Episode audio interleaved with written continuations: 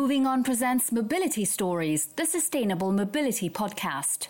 The current maritime transport market represents 90% of world trade and is at the crossroads of economic and environmental issues. While demand will triple by 2050, the International Maritime Organization has adopted a plan to reduce greenhouse gas emissions by at least 50% by 2050 a mini maritime Paris Agreement, you could say. Some sector players are already multiplying initiatives to reduce their carbon footprint, but the wide range of approaches makes it difficult to adopt a common path. Vessel design, voyage optimization, future energy carriers, carbon capture, power assistance, engine technology. The interests of shippers, ship owners, and charterers diverge, slowing down the adoption of high investment projects. So, who should take the lead? Can shippers influence the environmental policies of shipping companies? To explore one of today's most burning mobility issues, I'm pleased to welcome on the set Caroline Britz, who is the journalist at Mer et Maritime magazine. It's great to have you. Thank you. We also have Otto Schacht. So, Otto, you're the executive vice president of Sea Logistics Kuehne Nagel. And on this side, we have Matt Stenson, Senior Sustainability Advisor at Maersk. I'm Asha Sampet, and you're listening to Mobility Stories, the Sustainable Mobility Podcast by Moving On. Can loaders influence shipping companies' political environment? And this is what we're going to talk about and discuss with our guest today. So, we know that in 2023, the IMO uh, has to decide actually on its new objectives. So, today uh, they are to reduce CO2 emissions by 50% compared to what they were in 2008. So, that's quite a plan. So, do you support this ambition to go further? Maybe that's a question to everyone. Uh, Otto, you want to start? Yes, on that target, I believe it's not strong enough, not uh, courageous enough. We believe that by 2050 we have to get the emissions down to 100%. Mm-hmm. Uh, otherwise, we will not reach, reach the 1.5 uh, degree target of Paris. What about what about that? I, I completely agree. Um, the, the, current ambition of IMO is simply not ambitious enough. We need a, need a much more ambitious target. Uh, when it was adopted in 2018, it was a step in the right direction. We mm-hmm. supported that, but but now the world has changed, uh, and the last four years, uh, the focus on climate change has moved to new heights, and we simply need a new ambition now. Right. So not ambitious enough, Caroline. The thing is, um, uh, you have to see that shipping is very global. So um, you have different pace around the world. Um, the European shippers are quite keen, and ship owners are quite keen on going fast, but the rest of the world has to follow. So maybe that's why IMO chose this ambition, which is not, I think, what it should be more, but maybe that's why they chose because nobody can. It, it, you have to remember that shipping is really the world around, so they have to consider people that can go fast and people can go slow. But it has to be more ambitious. More ambitious plan. Um, Otto, you you wanted to add some something? Yeah.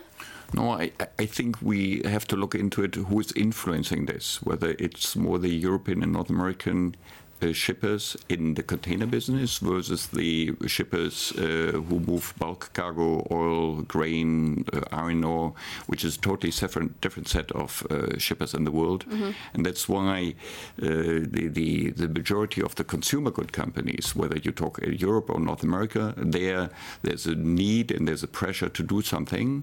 And I think that's why we have to act faster in that respect because the consumer on the street will put pressure on us. Mm-hmm. and we cannot have in 2050 still uh, emissions in this industry, especially in the liner industry. Right. And Pierre, from your perspective, what do you think? But first of all, uh, we see the complexity of uh, this uh, business because it's a global business.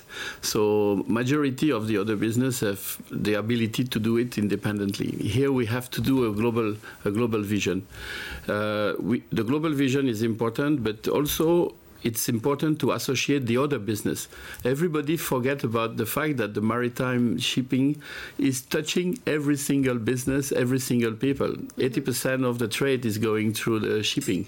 So it has to be also a combination where the people who are using the industry, uh, that industry also contribute to the solution. All right, but what about the different players in the industry? You know, the shippers, the freight forwarders, and the ship owners. Are they aligned? What, what can you say about that?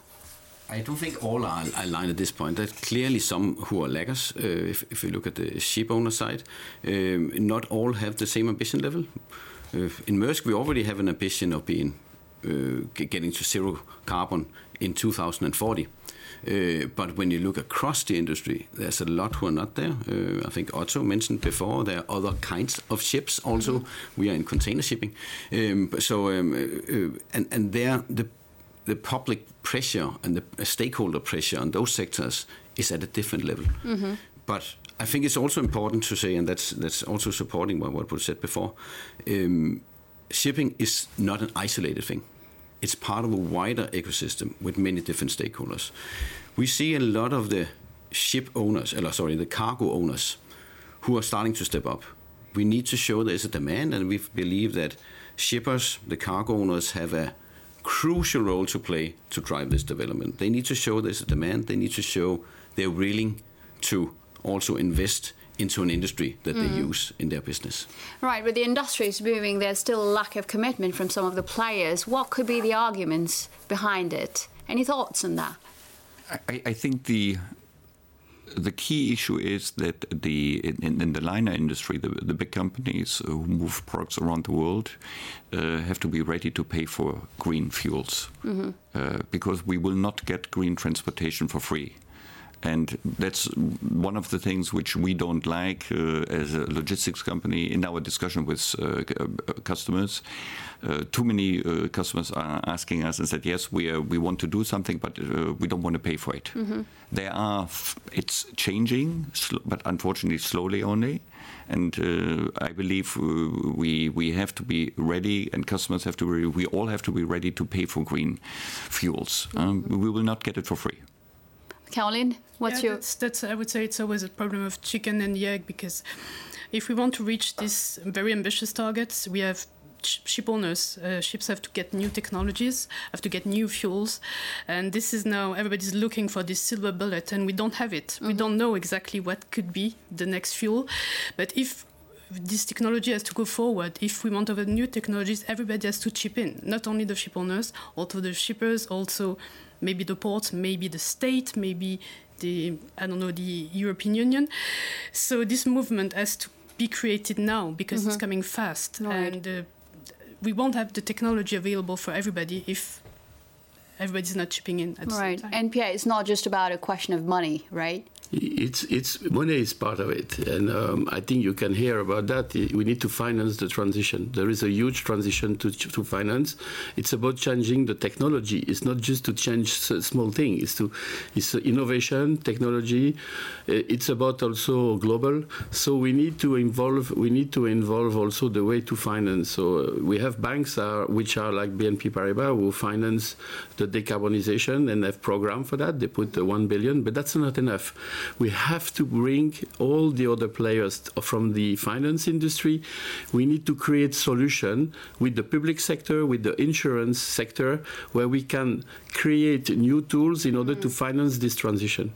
And if the corporates who are in charge of that business need to put some skin in the game, as we say, to show that it works, because they know their business, they need also to feel that the public sector and the finance, the private finance is behind them in order to in order to support them. All right. So now, what, what are the necessary transitions that are actually needed, you know, to move forward and to reach the objectives? Maybe, Mats.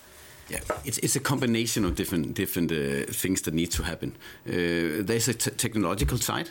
Uh, te te te the technologies are actually known. It's not uh, we need to invent a new technology necessarily. Mm-hmm. We actually have technologies that we know they are not brought to scale. They need to be refined. We need, of course, also to further work on the technologies. But the technologies are known. But that's one only one aspect. We need the fuels that's probably an even bigger challenge. Mm. How do we scale a global system, a global supply of a fuel that doesn't exist today, like green methanol or green ammonia? That's a major, major challenge, challenge. and that goes way beyond our industry, and because uh, we are not a fuel producer. Right. we need others to do that. Uh, so, so, and I think that's talk for what, what was also said before that it's, it's part of an ecosystem. There are many different stakeholders that need to play their part in this. I mean, I just mentioned two, right? Technologies, uh, fuels, Energy, but we also yeah. need we need regulators to support it because it will cost money. Hmm. can we get the price down with subsidy from governments, for example, or from regulatory bodies, or through IMO? And then the last thing is the demand side, uh, which which is absolutely crucial. How how can how how can we get to a point where enough customers of shipping actually pay their part of, of the transition? Otto, you'd like to build on that? Uh, adding to what Matt said, I think uh, the regulator plays an important role here, and uh, we, we, I believe personally, we, we, we need higher CO2 taxes for shipping because that would force the transition also. And the good news is, even if you have a very high CO2 tax per uh, 300 $400 uh, per ton of CO2, it's per container per product moved in the container, per pair of shoes. If you move a shoe from Indonesia to Europe or to the US, the CO2 tax or the green fuel, the more expensive green fuel per shoe is so little. And that is, I think, the thing which we, we have to educate the consumer because it will liner shipping today, although it is consuming uh, carbon fuels, it's still one of the most greenest transport modes mm-hmm. compared to other transport modes. And we could forget it for little money per product. We could get it green. So that is it's an educational process, and we have to get the regulators behind it. Right. And Caroline, you agree from from your observation position as a journalist. So yeah. you see the transformation of the industry. So what can you add? I, I wanted to say uh, the educational process of the of the final client because you see that we're talking about uh, new technologies. Um, um, new way of navigating, but also I think uh, the um, the consumer has to understand that maybe if you want to lower the CO2, maybe if maritime has to be a little bit less polluting, maybe it has to slow down. Maybe uh, we were used to have um, a, ship, a container ship going really fast and uh, and everything going really fast, but if the first thing to reduce CO2 is to slow down. So maybe it's a new way of thinking. Mm-hmm. And the clients also have to understand that maybe, yeah, maybe you had China, Europe in 55 days, maybe it can be 70, getting a bit slower. And it's a new way of thinking because that's part of decarbonization too. I mean, everybody has to understand from the ship owners to the end client. Right. So, how do you see the emergence of low carbon routes and shippers coalitions? Maybe if you could add on that. So, uh, actually, are there um, you know initiatives that actually could you know push shipping companies to accelerate solutions and reduce their greenhouse gas emissions? Yeah, I, I, think some of those initiatives are definitely helpful. Uh, I think if you look at, for example, setting up green corridors, uh, that can definitely drive that demand side. Um, uh, and I think through that we could probably prove that um, that that setting up green corridors and have zero carbon transport will not hamper economic development and import and export because it's it's an extra cost for sure, mm-hmm. but it's still not a significant extra cost compared to what transport already costs today. Mm-hmm. Uh, so, uh, so, so that, that could definitely help and, and pull things in the right direction, maybe accelerate things. Mm-hmm. Quick reaction, maybe on that. On one hand, I support it. We support it because it could, uh, yeah uh, increase uh, the, the, the, the use of green fuels. But on the other hand, you will have shippers in the world who will say, why can I only move it on that corridor? Because I want to move it on every corridor. So then we can start to contradict ourselves. Uh, so th- that's the question, because if you only do it in one, uh, it, it, will be a problem, uh, because if you find supporters in the industry who say, I would like to move all my product worldwide uh, on with green fuels, I'm prepared to pay for it. So that's where we have to come up with a solution. And I think there are solutions in this respect. So it's good on one hand to have a green corridor, mm-hmm. but on the other hand, we have to be careful that we don't restrict it only to that co- only uh, corridor then. All right. I want to add a comment there because you, are right, you have a good point. Um, when you look at what the customers of shipping and logistics, what they want, none of them have an ambition to decarbonize shipping for the first one, and none of them have the ambition to, to decarbonize one corridor. They have the ambition to decarbonize everything they do. Mm all of logistics. Maybe we can use corridors to scale things. I think that's the way we can look at corridors. Um, but but but we should also look beyond shipping, right? Yeah. What do we do inland? Mm-hmm. Can we make Have a we, more need, holistic view. We need to have a more holistic view, and we need to work on the inland part also using electric trucks. We, for example, have invested in, are starting to invest into electric trucks. Just invested into 400 electric trucks in in California, um, and that of course needs to be then connected to, to what we already have on the ocean side, where, for example, could sail on biofuels today. In the future, in, a, in, in, a, actually in a couple of years, we will start to have vessels that can sail on green methanol. If you can connect the two, and then connect also the uh, decarbonized warehousing, uh, maybe electric rail, uh, then you start to have these end-to-end corridors, and that could be more interesting for a customer of shipping. I think the problem is we often isolate shipping to be shipping. Mm. It's not. We, we need to have a more holistic view on how we, we look at things. So we are speaking about solutions. So what, what development models actually uh, do you see in the long term, maybe in the short, medium, and longer term, that could accelerate? I mean, the, the, the a short-term solution right now, which is available, is biofuel. Uh, so both for and uh, adding it's not only for shipping but also for the air freight industry sustainable aviation fuel which is available but unfortunately it's not available in these large quantities. But uh, we are heavily promoting this and we, are moving the first products with both in the air freight side with sustainable aviation fuel at a higher cost and also biofuel in the ship on the shipping side. So that's a short-term solution because what Mats was saying earlier, all these green fuels, whether it's green methanol, green ammonia, uh, bio LNG, whatever will be there, it's not available in the next two, three, four years. It will only be available in a larger scale in the next uh, so 10 to 20 years. it can be quite tricky to plan ahead while the the alternative yeah. are not there. That's we need interim solutions, and uh, there are interim solutions available today. And once they are being taken on by customers, that would automatically create scale for the new fuels in future. Mm-hmm. Yeah, I think uh, short term it, it is in, in, the, in the same direction as you say. Uh, we have solutions already, for example, biofuels for different modes, starting to have uh, electric uh, vehicles, for example. Uh, I think short term it's really about further scaling that how and, and really showing there is a demand. I think uh, it's it's about the customers again play a crucial role in showing that demand. I mentioned it before, but I think it's really really key to this. Um, so so that that's more the short term thing. Further refine the technologies, bring start to bring them to scale, show there is a demand for it. If you look then more midterm, then it's then it's then it's more about getting regulations in place who can really support this development, mm-hmm. bring down the cost, and then further scale. If you look long term, that's too late. I think uh, long term, uh, we, we need to solve this, uh, start right. to do yeah, this now. today, and short term, midterm is the issue. Right.